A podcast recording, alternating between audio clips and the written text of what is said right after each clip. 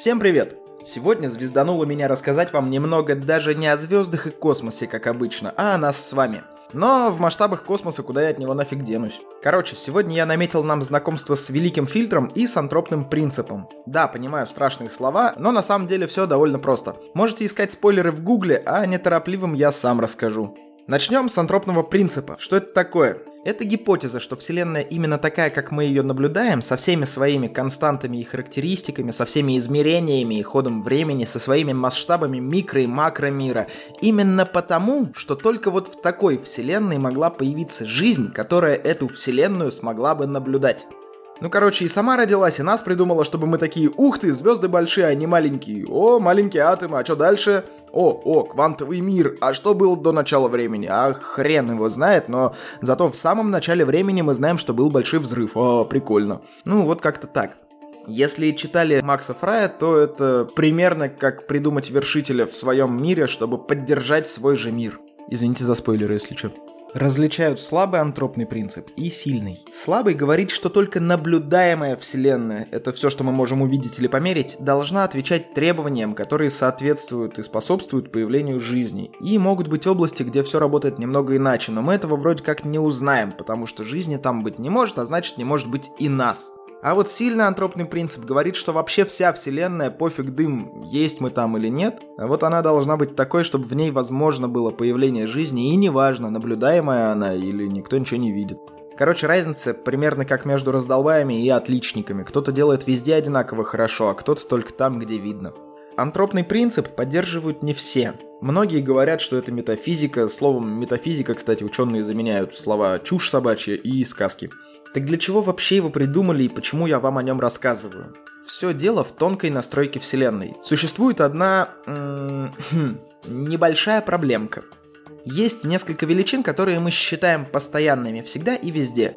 Это массы протонов и электронов, скорость света, гравитационная постоянная, постоянная планка и заряд электрона.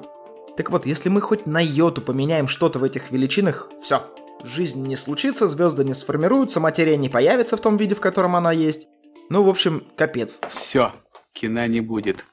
Электричество кончилось. Вот ученые думают, как же нам так сильно повезло, что все сложилось-то один к одному. Есть еще несколько интересных идей, как это так произошло, и одной из основных альтернатив этой гипотезе стала идея космологического естественного отбора товарища Ли Смолина. Если кому-нибудь интересно, welcome в Google, я очень грубо вкратце расскажу. Считается, что внутри любой черной дыры появляется новая вселенная, в которой эти постоянные, вот эти гравитационные постоянные электроны, там все дела. Вот в каждой новой вселенной внутри черной дыры постоянные немного отличаются от вселенной снаружи собственно, от той вселенной, в которой эта черная дыра есть. Ну вот и так потихоньку, полегоньку из одной вселенной в другую эти значения меняются, и в какой-то черной дыре появляется наша вселенная, в которой, кстати, тоже есть черные дыры, в которых, возможно, еще другие вселенные есть. Ну, пока никто ничего не понимает. Еще кто-то думает, что эти постоянные нам кто-то разумный настроил. Это уже больше религия, но ученые пока ничего не отрицают и ничего точно не утверждают в этом плане. Страшно, очень страшно. Мы не знаем, что это такое. Если бы мы знали, что это такое, мы не знаем, что это такое. На этом месте заканчивается тема антропного принципа, но он очень тесно связан со второй нашей темой – Великий фильтр. Это уже про само зарождение жизни. Вы же знаете, что не только наше солнышко содержит про себя планеты? Знаете, сколько звезд на небе? Понимаете, что планет, на которых возможность существования жизни не одна и не две далеко. Так почему мы не наблюдаем никаких следов других цивилизаций? Почему нет инопланетного контакта? Вот тут и включается в игру гипотеза великого фильтра. Суть в том, что для появления жизни и в частности разумного человечества Вселенная должна была пройти определенный путь. Сначала должно появиться солнышко вообще и планеты вокруг. Причем нужно, чтобы как минимум на одной из планет жизнь в принципе была возможна. Для нас нужна была вода, свет, э, там, определенные климатические условия, да? Потом должны были появиться молекулы, которые бы копировали сами себя. Это еще не жизнь, но уже мощный к этому шаг. Дальше эти молекулы должны были собраться в первую одноклеточную жизнь. Это всякие бактерии. Еще эта жизнь должна иметь возможность соединяться в более сложные организмы и должна это сделать. Кто смотрел «Могучих рейнджеров», тот знает, о чем речь, да? Ну и фактически с этого момента должна начаться эволюция, которая в конечном результате должна привести к появлению разумной жизни.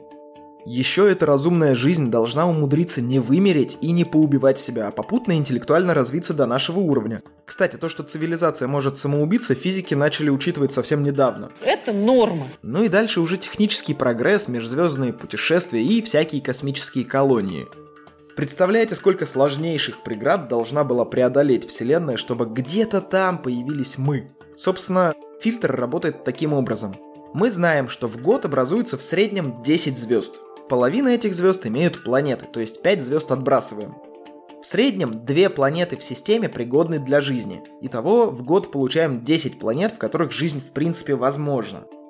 Ученые считают, что только на одной планете из 100 жизнь все-таки появится. Ну, то есть на одной планете в 10 лет.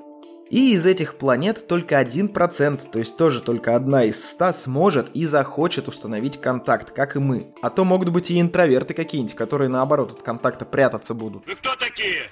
Я вас не звал. Идите нахуй. То есть уже на одной планете в тысячу лет. Ну и опять же, ученые думают, что настолько развитая цивилизация существует всего тысяч десять лет. В общем, решили этот фильтр записать математически и получили уравнение Дрейка. Ну вы помните алгоритм, да? Кто придумал, так и назвали. В общем, умножили все на все и получили такой вывод. Одновременно во Вселенной может быть порядка 10 цивилизаций, достаточно развитых для установления контакта. Ну, конечно, набежали разные ребята, которые начали вертеть величины как хотели и получали разные ответы. Условно говоря, оптимисты считают, что одновременно может существовать около 500 высокоразвитых цивилизаций. А пессимисты говорят, что чудо даже то, что мы появились. У них вероятность появления такой жизни равна там тысячным долям от единицы, если не меньше. В общем-то, возможно, мы еще даже не можем воспринимать какие-то послания от других цивилизаций, то есть недоразвитые мы. Это должна быть какая-то такая вундервафля, которая и радиопомехи нашей планеты отсечет, и всякие излучения фоновые, но чтобы мы услышали что-то определенное, а не просто шум, да? Может, это какая-то пока не подвластная нам технология. Но это уже дело людей в белых халатах придумывать такое сложное оборудование. Единственное, что скажу, что в 1977 году поймали сигнал, который был по многим характеристикам похож на ожидаемый сигнал другой цивилизации. До сих пор точно непонятно, был ли это реальный контакт или какие-то помехи, но надежда таки есть. Назвали это дело сигналом «Вау» и периодически о нем спорят, вспоминают, исследуют пытаются поймать что-то похожее. Такие вот дела, ребят. Всем хорошего настроения. С вами был Роман Юдаев. Пока-пока.